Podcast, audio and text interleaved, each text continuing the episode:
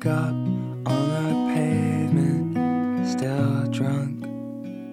I must have also been. 嗨，各位亲爱的小伙伴，大家早上好，我是瑶瑶老师，欢迎来到今天这一期的英语口语每日养成。在今天这一期节目当中呢，我们将会继续来学习来自《摩登家庭》第三季第八集当中的一段英文台词。首先呢，老规矩，先来听一下。Oh, that's where we're going to chime in. Oh, that's where we're gonna chime in. 听了半天，你就在这儿评论一句。Oh, that's where we're gonna chime in. Oh, that's where we're gonna chime in. 那么在今天这样一段英文台词当中呢，我们需要注意哪些发音技巧呢？主要呢关注一下，在我们的最后的位置，chime in 放在一起呢，我们可以非常自然的连读一下，可以变成 chime in。 Chime in, chime in. Boy, you have the right idea. Use a little break from the mother and child reunion going on down there. Don't ask. Mitchell's turning Gloria into mom. Bam! It's out. Hmm. You remember the way mom and Mitchell used to be in their private little club? Just the two of them, no one else allowed in? Well, it's happening again. But this time around, it's happening with your wife. You should see them down there. It'd actually be adorable if I weren't so sick.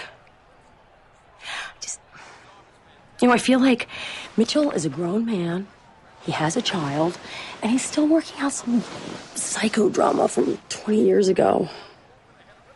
Daddy Campus be beer. Thanks.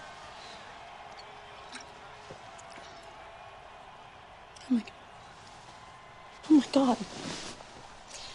Mitchell cozies up to mom. I go running to daddy. I'm the one who's turning Gloria into mom, which is really disturbing since we're the same age. You're older. Oh. Oh, that's where we're going to chime in. 今天节目当中呢，我们主要来学习这样的一个短语，叫做 chime in。那么这样的短语什么样的意思呢？它呢可以用来表示就某件事情参与讨论， 或者说呢就某件事情提出自己的看法。To join in a discussion about something，或者呢 to offer one's thoughts。再比如说呢，看一下这样的一条英文解释：To interrupt someone or join a conversation suddenly, especially with an uninvited opinion。那么下面呢，我们来看一下这样的几个例子。第一个，When I heard them discussing my department, I just had to chime in with my own suggestions。 当我听到他们在讨论我的部门的事情，我不得不加入讨论，说说我自己的想法和建议。When I heard them discussing my department, I just had to chime in with my own suggestions。下面呢，我们再来看一下第二个例子。Little Billy chimed in with a suggestion。小 Billy 加入了讨论，发表了自己的建议。Little Billy chimed in with a suggestion。下面呢，我们再来看一下倒数第二个例子。 Feel free to chime in if you've got something to add。如果你有什么想要补充的，就畅所欲言。Feel free to chime in if you've got something to add。下面呢，我们来看一下本期节目当中的最后这个例子。When Mary agreed, her sister chimed in that she'd join her. Mary 同意的时候，她姐姐也发表了意见，说愿意和 Mary 一起。When Mary agreed, her sister chimed in that she'd join her.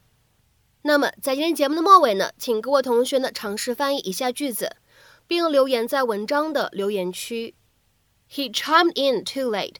The meeting was breaking up. He chimed in too late. The meeting was breaking up. 那么这样一段话，你会如何去理解和翻译呢？期待各位同学的踊跃发言。